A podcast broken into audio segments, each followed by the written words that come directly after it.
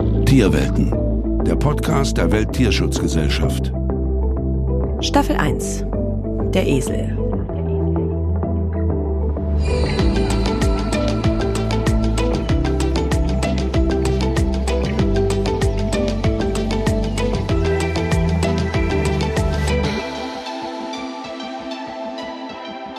Hallo und herzlich willkommen zur vierten und zugleich auch letzten Folge der Eselstaffel von Tierwelten, dem Podcast der Welttierschutzgesellschaft.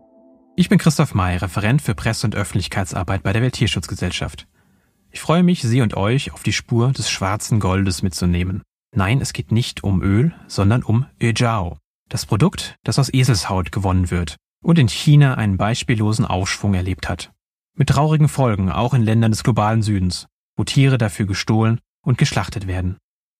Davon haben wir in der vorherigen Folge berichtet. Jetzt wollen wir nach China blicken und die Hintergründe kennen, die für dieses Tierleid verantwortlich sind. Hier einige Zahlen zu Ejao, die wirklich erschrecken lassen. Die Nachfrage nach dem Produkt hat sich seit 1990 mehr als verzehnfacht. Die Eselpopulation in China lag 1992 noch schätzungsweise bei 11 Millionen Tieren. Im Jahr 2020 waren es nur noch 2,3 Millionen. Und die jährliche Ejao-Produktion erfordert etwa 5 Millionen Eselshäute. Das entspricht etwa 10 Prozent aller Hausesel, die es weltweit gibt. Wir sprechen zu diesem Thema mit einer Expertin für die traditionelle chinesische Medizin, kurz TCM, und vor allem für Ejao. Sie wird uns viel Wissenswertes zu dem Thema verraten. Aber noch einige grundlegende Dinge vorab. Eselsprodukte werden seit Tausenden von Jahren als Heilmittel eingesetzt. Zum Beispiel auch in römischer Zeit, aber auch noch im 19. Jahrhundert in Deutschland. Ich bin da auf eine ganz interessante Quelle gestoßen, ein Buch aus dieser Zeit, in der eine Nonne Eselsmilch empfiehlt zur Behandlung von Schweißausbrüchen. Heute werden Eselsprodukte aber vor allem in China konsumiert. Ejao ist hier das Stichwort, also die aus Eselshaut hergestellte Gelatine. Sie ist ein weit verbreitetes Mittel in der traditionellen chinesischen Medizin. Und ich nenne es hier bewusst nicht Heilmittel, denn diesen Punkt wollen wir später noch einmal besprechen. Der Konsum von Ejiao in China findet in großen Mengen statt. Es ist daher wenig verwunderlich, dass China auch außerhalb des Landes auf Jagd gegangen ist nach Eselshäuten und auch die eigenen Bemühungen zur Eselszucht verstärkt hat. Wie konnte es aber dazu kommen, dass Ejiao so einen enormen Aufschwung genommen hat? Genau zu diesem Thema sprach ich mit Nathalie Köhle. Sie ist Ostasienwissenschaftlerin, hat an der Harvard University in den USA promoviert, forschte und lehrte zuletzt in Hongkong und ist mit Beginn des Jahres 2023 an der Sydney University angestellt als Assistenzprofessorin. Köhle ist Expertin für die Geschichte der TCM und befasst sich seit 2017 besonders mit Ejao. Sie war viel in China unterwegs, hat mit Herstellern gesprochen und deren Fabriken besucht, hat sich Eselszuchten angeschaut und auch mit Konsumentinnen geredet. Sie bietet uns also einen ganz besonderen Einblick in diese Thematik. Ich habe sie aber zunächst gefragt, nach der Wortbedeutung von Ejao. Ö ist ein, ein Name und Jiao heißt äh, Leim. Und mit Leim ist eben die Gelatine gemeint. Wie kam es überhaupt dazu, dass sie sich mit diesem Thema beschäftigt hat? Das begann in der Zeit, als die Berichterstattung zu Ejao zunahm. Und da stellte Köhle fest, dass sie selbst, aber auch ihr wissenschaftliches Umfeld dieses Thema bisher kaum im Blick hatten. Niemand von den Kollegen, auch von den Medizinhistorikern, äh, wusste darüber Bescheid. Und dann dachte ich irgendwie, ja, das kann doch irgendwie nicht sein. Das ist doch eigentlich wirklich ein aktuelles Problem, dass wir als chinesische Medizinhistoriker darüber nicht Bescheid wissen. Und ich bin mit Pferden aufgewachsen und ähm, vielleicht hat mich das auch irgendwie selbst emotional berührt mit den Eseln. Irgendwie wollte ich das dann wissen. Und dann hatte ich gerade auch die Gelegenheit, einen Forschungssommer in China zu verbringen. Und dann bin ich da einfach mal hingefahren und habe dann gemerkt, was für ein interessantes Thema das ist. Als Historikerin hat Köhle, wie ich finde, eine sehr interessante Perspektive auf das Thema Ejao. Sie ist fasziniert von dieser sehr alten Medizin, gleichzeitig aber durchaus kritisch, was heute daraus geworden ist und welche Folgen das Produkt für die Esel weltweit hat. Sie möchte mit ihrer Arbeit auch Chinesinnen und Chinesen erreichen, denn die allermeisten Konsumenten in China, die wissen nicht über diesen Eselshandel und das Problem Bescheid. Und wenn dann da diese Artikel, die jetzt in, in den westlichen Zeitungen veröffentlicht werden, die sind in China alle blockiert. Es fehlt im Land also an einem Problembewusstsein. Als sie sich verstärkt mit dem Thema befasste, fielen Köhle auch in Hongkong die verschiedenen Ejao-Angebote auf. Es, es gibt Öja und es wird auch verkauft, aber es ist jetzt nicht so omnipräsent wie in China, wo man es wirklich in vielen Apotheken äh, vorne aufgestapelt und vermarktet sieht. Und ähm, vor allem natürlich, ich bin ja auch zu diesen ähm, Regionen gefahren, wo das hergestellt wurde. Und da kann man das dann gar nicht übersehen. Da gibt es tausende von Esel, Hotpot-Restaurants. Die, die gab es vielleicht auch schon früher, aber die werden jetzt auch dadurch vermehrt vermarktet, weil dieses Öl ja so populär ist. Ein Schlüssel, um zu verstehen, warum Öjiao in China so populär ist, ist die Beziehung der Menschen zum Essen.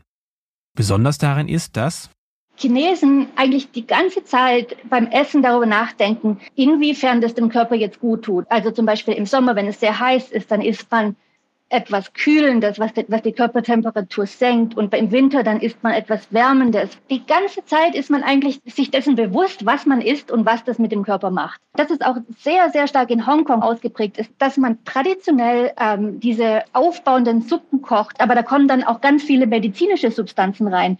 Und diese medizinischen Substanzen, die kann man auch, ähm, wenn man jetzt zum chinesischen Arzt geht, der wird diese, die, genau dieselben Substanzen in seinen ähm, medizinischen Präparationen auch verwenden. Das ist was, was in China anders ist als in der westlichen Lebenserfahrung, dass man die ganze Zeit eigentlich darüber besorgt ist, dass man irgendwie seine Vitalität ein bisschen verloren hat. Ijao steht schon sehr lange in den medizinischen Lehrbüchern des Landes. Doch Köhle betont, dass damit nicht seit jeher Eselgelatine gemeint war. Das Wort Irja wird in dem ältesten vorhandenen Arzneiklassiker Chinas erwähnt. Und der ist so ungefähr im Jahr 200 nach Christus ähm, verfasst. Der Inhalt ist aber wesentlich älter. Da wird, wird Irja erwähnt. Aber es wird weder gesagt, was Irja ist, woraus es besteht oder woher es kommt. Also was jetzt genau dieses Irja war in diesem ältesten Medizinklassiker, das wissen wir nicht. Was wir mit ziemlicher Sicherheit ähm, sagen können, ist, dass es in einem etwas später verfassten Text, also ein Text, der zwischen dem fünften und dem sechsten Jahrhundert nach Christus verfasst wurde, dass da Ötja zum ersten Mal ähm, definiert wird als eine Substanz, die aus Rinderhaut gekocht wurde. Zu dieser Zeit gab es nämlich noch gar keine Esel in China. Erst in einer Quelle aus dem 15. Jahrhundert werden Esel mit Ejiao verbunden.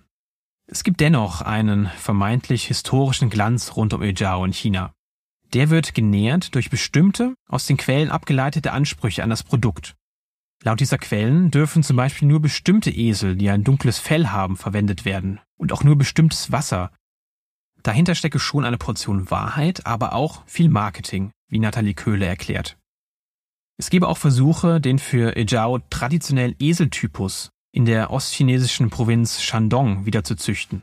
Das sind wahnsinnige Projekte, aber im Großen und Ganzen ist es trotzdem ein Tropfen aus dem heißen Stein, aber es eignet sich natürlich sehr gut ähm, dazu, schöne Bilder von schwarzen Eseln auf ähm, grünen Wiesen in China zu produzieren. Man kann ein, ein sehr teures Öljahr kaufen, was dann von diesen Schwarzkopfeseln anscheinend ist, während das normale Öljahr, ähm, die Produzenten selber, also die haben jetzt zum, äh, zu mir selbst, sagen die nicht, dass das aus Afrika kommt. Das geben sie gar nicht zu. Aber die Verkäufer, wenn ich mit den normalen Verkäufern rede, die sagen, ja, ja, das das Normale, das kommt von den importierten Eseln.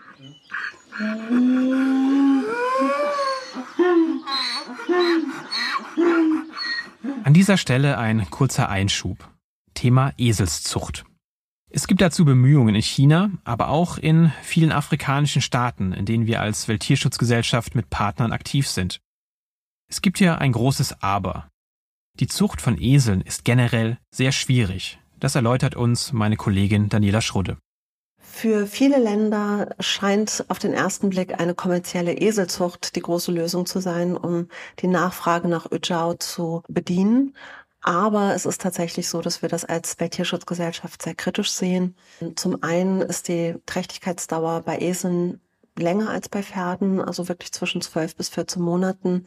Die Tiere sind relativ stressempfindlich, werden sie in großen Herdengrößen auf engem Raum gehalten werden. Es kommt häufiger zu Fehlgeburten. Und ein großes Problem ist auch tatsächlich die Bereitstellung der Ressourcen, weil diese Länder, die da im Moment tatsächlich die großen Eselverluste haben für Ijao, haben eigentlich gar nicht die Ressourcen, um so viele Tiere auf einmal auf einer, an einer Stelle zu versorgen. Außerdem gibt es auch neue Studien und die besagen, dass der aktuelle Bedarf an Eseln für Eselshäute in China selbst unter allergünstigsten Voraussetzungen durch die Zucht erst nach mehr als zehn Jahren gedeckt werden kann. Vermutlich wird es aber noch deutlich länger dauern. Einfach mehr Esel züchten, damit genug Häute da sind und Diebstähle aufhören, so einfach ist es leider nicht. Kommen wir noch einmal zurück zu meinem Gespräch mit Nathalie Köhle. Sie berichtete mir, dass die Zustände in anderen Ländern, die durch Ijao hervorgerufen werden, wie zum Beispiel in Kenia, in China durchaus geduldet werden oder aber den meisten Leuten gar nicht bekannt sind.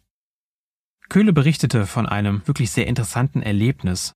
Sie war bei einer Konferenz in China, bei der es um Ijao ging. Und dort zeigte ein ausländischer Tierarzt Aufnahmen von Eselkadavern. Die Esel waren in der Wüste entsorgt worden und vorher war man ihre Haut habhaft geworden.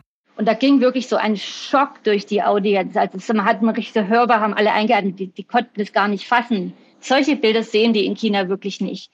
Ich kann mir nicht vorstellen, dass die Irrtierproduzenten das nicht wissen, aber die ein bisschen darunter gestellt sind, das kann ich mir schon sehr gut vorstellen, dass sie das, dass sie das nicht wissen. Köhle beschreibt, wie die Menschen reagierten, als sie diese Aufnahmen sahen. Wir sehen, dass Ijao in China durchaus einen traditionellen Nährboden hat. Aber das reicht nicht aus als Erklärung, warum der Absatz in den vergangenen Jahren so durch die Decke gegangen ist. Das hängt auch mit der Entwicklung des Landes zusammen, vor allem mit der wachsenden Mittelschicht. Dadurch hat sich einfach ähm, die Menge derjenigen, die Öldiau kaufen können, wahnsinnig auch vergrößert. Das ist ja das Problem eigentlich in China. Ich meine, egal was in China gerade populär wird, ob das jetzt Lachs oder spanischer Schinken oder sonst was ist, es ist einfach, das ist einfach die Menge, die das so, die, die das so problematisch macht meiner Ansicht hat es auch ganz viel, obwohl das natürlich das Gleiche ist in, in gewisser Weise, aber es hat was mit der Infrastruktur zu tun. Die Möglichkeit, ganzen afrikanischen Esel nach China zu transportieren, das ist ja, das ist ja nur dadurch möglich, durch die Globalisierung und die, die Veränderung der Infrastruktur in den letzten 20 Jahren. Auch der technische Fortschritt hat zu den Produktionssteigerungen beigetragen. Heutzutage können größere Mengen Eselshaut in großen Dampfkochern verarbeitet werden. Auch die modernen Kühlanlagen tragen zu Produktionssteigerungen bei. Früher wurde Ejao nämlich nur in den kühlen Wintermonaten produziert. Heute ist das ganzjährig möglich. Besonders wichtig sind auch marktwirtschaftliche Gründe. Bis in die frühen 2000er Jahre beschränkte sich die Ejao-Produktion auf wenige, eher kleine staatliche Fabriken. Was danach passierte, schildert Nathalie Köhle. Eine dieser relativ kleinen staatlichen Produzenten ist dann eben die aufgekauft worden von einem globalen Konzern, regierungsnahen globalen Konzern, der in Hongkong sein Hauptquartier hat. Und der hat die finanziellen Möglichkeiten äh, gehabt, diese Marketing-Campaigns zu entwerfen und durchzuführen, die dann zu dieser Nachfrage geführt haben. Dadurch hat sich das Wesen von Ejao eindeutig verändert. Aber es war eine Medizin, die einen, einen eng definierten Anwendungskreis hatte. Und zwar ähm, vornehmlich eine Medizin für ähm, für Frauen leiden. Es wird immer noch viel von Frauen konsumiert, aber es wurde angepriesen so als ein Panacea, so eine, eine Medizin, die einfach die Vitalität von, von jedem ähm, steigern kann. Die Produzenten haben das mit dem Marketing eben gezielt ähm, angepriesen und verknüpft mit einer, mit einer Nostalgie, die in China vorhanden ist für die, für die alte chinesische Zeit. Kennzeichnend für diese Entwicklung ist das in weiten Teilen Asiens bekannte Historiendrama, es hat den Namen Empresses of the Palace. In diesem Drama konsumieren royale Protagonistinnen Ejao. Es gibt in China sogar nachgebaute, historisch anmutende Ejao-Städte. Dort können Touristinnen die Ursprünge dieses Produkts nachvollziehen. Ejao wird also gezielt mit der Vergangenheit des Landes verknüpft. Und das hat für Köhle plausible Gründe. China ist ja ein Land nach der Kulturrevolution. Es gibt fast keine historischen ähm, Monumente mehr. Und es gibt eine Sehnsucht nach diesen historischen Monumenten und Teil dieser chinesischen Tradition zu sein. Es hat irgendwas damit zu tun, dass es eben eine urchinesische Sache ist, die man da konsumiert. Die Historikerin benennt die Probleme, weist aber auch darauf hin, dass das Problem nicht als China-spezifisch betrachtet werden sollte. Ujao ist auch Teil des globalen Gesundheitstrends, dass zunehmend Patienten sich selbst therapieren und nicht zum Arzt gehen, sondern sich selbst irgendwelche Tabletten ähm, verschreiben, weil es billiger ist und weil es ähm, auch praktischer ist. Das führt aber dazu, dass Ölja von vielen konsumiert wird, die, die, es gar nicht benötigen. Und weil es jetzt gut ist für in, in bestimmten Fällen, heißt es ja nicht, dass es für alle gut ist, die ein bisschen Kopfschmerzen haben oder leicht eine Erkältung bekommen. Natürlich ist es auch billiger, ähm, sich ein zwar teures Öljahr zu kaufen, aber nicht die teure Konsultation mit dem chinesischen Arzt über mehrere Monate lang fortzusetzen. Aus Sicht von Köhle wäre die Nutzung von Ijao in der traditionellen Medizin in diesem genannten engeren Sinne durchaus vertretbar, aber nicht für ein Produkt, dessen Verkaufsmenge nach den Gesetzen des Marktes nach oben getrieben wird. Das ist vielleicht ein Gedanke, den TierschützerInnen mit dem Wissen um die Situation in Ländern des globalen Südens nur schwer teilen mögen. Aber eines ist auch zu bedenken. Würde Ijao in China wirklich nur so eng begrenzt eingesetzt, wie es früher der Fall war, gäbe es die Probleme mit Eseldiebstählen und den Eselschlachthäusern, beispielsweise in Kenia, möglicherweise nicht. Nun ist der Geist aber aus der Flasche. Ijao ist ein Massenprodukt. Und kann das wieder eingefangen werden? Die chinesische Regierung unterstützt die Ojia-Produktion. Ojia als eine nationale Kulturtradition hat es einen geschützten Status und einen geförderten Status. Historisch gesehen hat Ojia sehr viel auch mit, mit chinesischem ähm, Nationalstolz und Nationalismus zu tun. Da eine Änderung hervorzurufen, das kann nur von China, von innen heraus passieren. Wichtig wäre also, dass ein Punkt erreicht wird, dass die Nachfrage nach Ujao sinkt und in der Folge weniger produziert wird. Die Folgen des Eselhauthandels anzuprangern bleibt deshalb wichtig, sowohl in China, aber auch global, wo Ujao ja zunehmend auch angeboten wird. Wir haben bislang eine Frage ausgeklammert. Die ist aus Tierschutzsicht nicht entscheidend, aber sicher kam sie schon vielen. Gibt es eine nachweisbare Wirkung von Ijao auf den menschlichen Körper? Die TCM-Expertin Köhle verweist dabei auf Erkenntnisse chinesischer ForscherInnen. Während der Kulturrevolution in China, da, da wurde ähm, Ojia von, von den Staats, staatlich geführten Krankenhäusern ähm, benötigt. Und da gab es auch schon nicht genug Ojia. Und da wurde dann staatlich äh, gefördert, wurde geforscht und da wurden Vergleiche angestellt. Und das Resultat dieser Forschungen war, äh, dass Schweine Ojia genauso wirksam, wenn nicht noch wirksamer als Eselsgelatine ähm, ist. Um es auf den Punkt zu bringen, es gibt offenbar nichts Besonderes an Eselgelatine im Vergleich zu anderen Gelatinen. Doch mit dem Ende der Mao-Zeit gerieten in China diese Erkenntnisse in Vergessenheit und auf dem Markt setzte sich Eselgelatine durch. Ein Problem der heutigen Forschung zu Ijao ist laut Köhle, dass sie postfaktisch erstellt wird. Die Forschenden setzen also voraus, dass es einen positiven Effekt gibt und wollen diesen nachweisen. Einen endgültigen Beweis, ob Ijao eine nach westlichen Standards definierte Wirkung hat, lässt sich aber nur sehr, sehr schwer erbringen, weil dazu einfach die Forschung fehlt. Zusammenfassend lässt sich sagen, es gibt viele Gründe und Faktoren, die hier auf einmal zusammenkommen. Und ein schnelles Ende des Eselleides für Ejao ist aus diesem Grund auch leider unwahrscheinlich.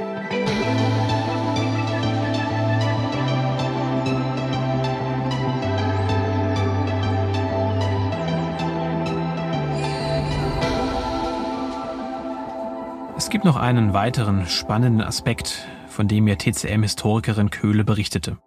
Liebend gerne würden die Produzenten in China ihr Produkt auch international vermarkten, auch in Deutschland. Und auch hier fühlen sich viele Menschen von der traditionellen chinesischen Medizin angezogen. Verhältnismäßig wenige Leute haben es bislang ausprobiert, aber laut Studien ist das Interesse daran durchaus groß. Welche Rolle spielt Ejao bei der TCM in Deutschland? Auch dazu haben wir recherchiert. Unsere Erkenntnis, Ejao ist in Deutschland verfügbar und es gibt eindeutig ein Problem mit der Deklaration dieses Produktes. Ein Beispiel sind TCM-Apotheken. Wenn man sich deren Produktlisten anschaut, da wird Ejao beispielsweise als Gelatina nigra oder unter seinem lateinischen Namen angeboten. Hier wäre aus unserer Sicht aber mehr Transparenz erforderlich, denn das Produkt und auch die Probleme damit müssen klar benannt werden.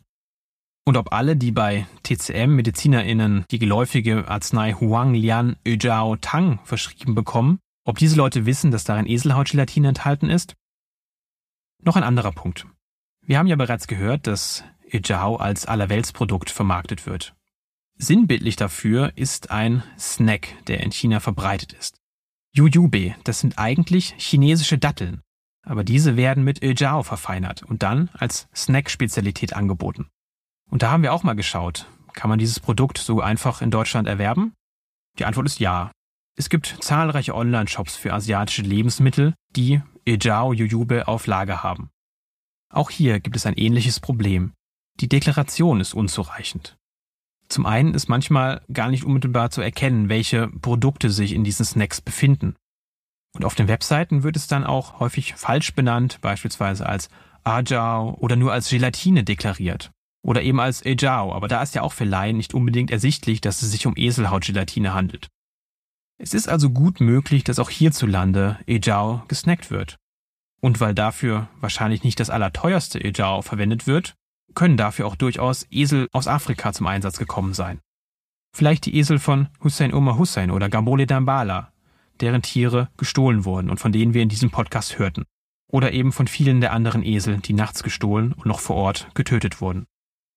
Es zeigt sich, der Schutz der Tiere in den Ländern, in denen sie noch häufig sind, ist entscheidend. Aber es wird keine schnelle Lösung geben.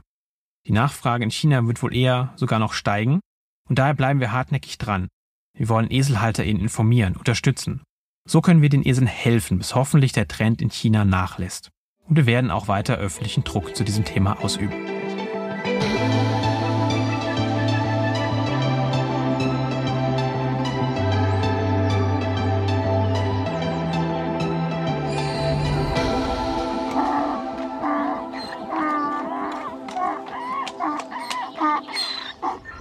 Zum Abschluss ist für mich eines noch ganz wichtig. In vielen Regionen stehen die Lebensumstände der Menschen noch immer einer besseren Behandlung der Esel im Weg. Vor allem dort, wo die Esel noch ihren traditionellen Aufgaben nachkommen. Aber eine nachhaltige Hilfe ist möglich und dringend nötig.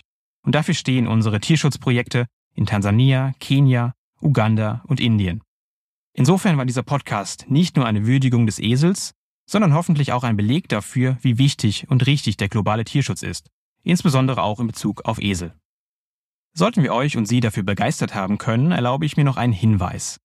Die Welttierschutzgesellschaft ist ein gemeinnütziger Verein. Es gibt bei uns die Möglichkeit, eine Eselpatenschaft abzuschließen und damit weltweite Projekte zum Schutz von Eseln zu unterstützen. Das ist eine besonders nachhaltige Unterstützung für den Eselschutz. Weitere Informationen dazu gibt es auch auf unserer Website unter welttierschutz.org/tierwelten.